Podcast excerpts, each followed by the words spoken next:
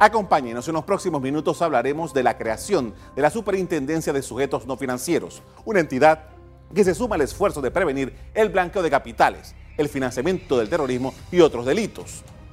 A principios de enero entró en vigor esta ley que está dirigida a la supervisión de los sujetos obligados no financieros que operan tanto en la esfera privada como en agencias estatales.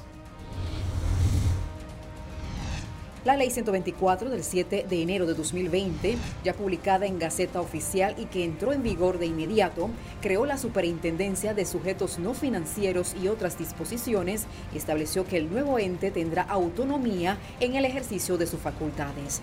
Esta entidad fue creada con el propósito de rebustecer la fiscalización de las actividades económicas no financieras como construcción, compra, venta de autos, zona libre de Colón, abogados, entre otros.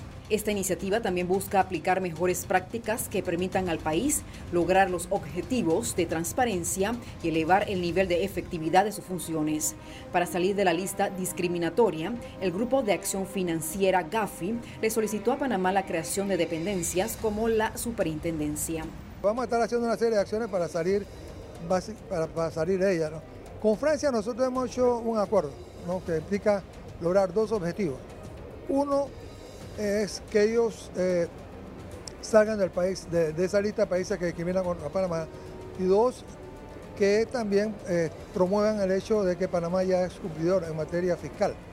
Para, para ello es bien importante cosas que estamos trabajando eh, en estos momentos. Por ahora, Panamá avanza en los cambios regulatorios y de supervisión propuesto por el GAFI. En 2015 se había creado una intendencia, pero el modelo creado no le daba la independencia ni las herramientas coercitivas suficientes para desarrollar su labor.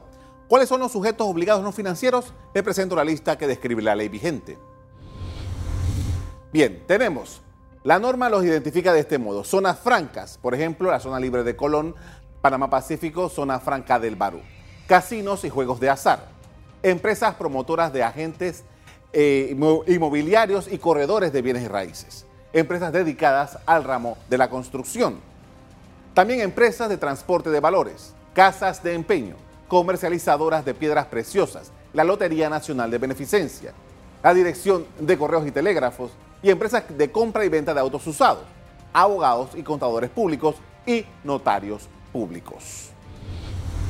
El reforzamiento de esta legislación se produjo como parte de los compromisos de Panamá tras ser incluido en la lista gris del Grupo de Acción Financiera GAFI, que señala a los países que presentan deficiencias en la lucha contra el blanqueo de capitales y el financiamiento del terrorismo.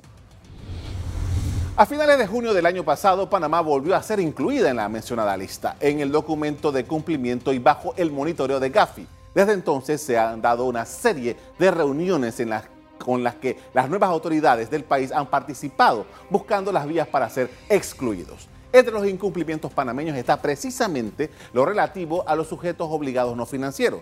Desde que se dio esta nueva inclusión, Panamá tomó otras decisiones como la ley para penalizar el envío de remesas ilegales y la ley que crea un sistema de registro único de beneficiarios finales.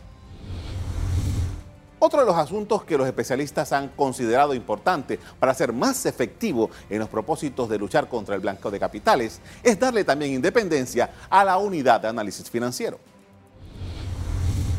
En los últimos dos gobiernos se mantuvo en la, en la presidencia. De hecho, cuando se estaba discutiendo en las mesas técnicas lo que hoy en día es la ley 23, se le advirtió al Ministerio de Economía y Finanzas que lo recomendable era sacar a la UAF del Ministerio de la Presidencia, pero se mantuvo. Eh, yo creo que hoy día no deberíamos pensar en hacia dónde va o, bajo qué ministerio va a quedar. Yo creo que la UAF debería ser una institución autónoma eh, e independiente eh, con el personal profesional adecuado para poder llevar a cabo su función y separarla del tema político, porque precisamente por no haberla separada del tema político es que hemos tenido los problemas que hoy en día todos sabemos, no solamente con los temas de la GAFI, sino con temas de administración de justicia. A raíz de la inclusión de Panamá en la lista del GAFI, aquí conversamos con la presidenta de la Asociación Bancaria, que detalló las acciones tomadas para cooperar en el propósito de salir de estas listas. Nosotros realmente rechazamos la inclusión del país en este momento en esta lista. Creo que desconoce los esfuerzos, pero, pero creo que lo más importante en este momento es acompañar al gobierno de la República de Panamá en que podamos todos como país afrontar los acuerdos a los que nos hemos comprometido y muy importante trabajar en una hoja de ruta de mediano plazo que nos permita salir de esta lista, pero más importante aún tener una hoja de ruta clara que nos evite nuevamente estar en situaciones de inclusiones de listas.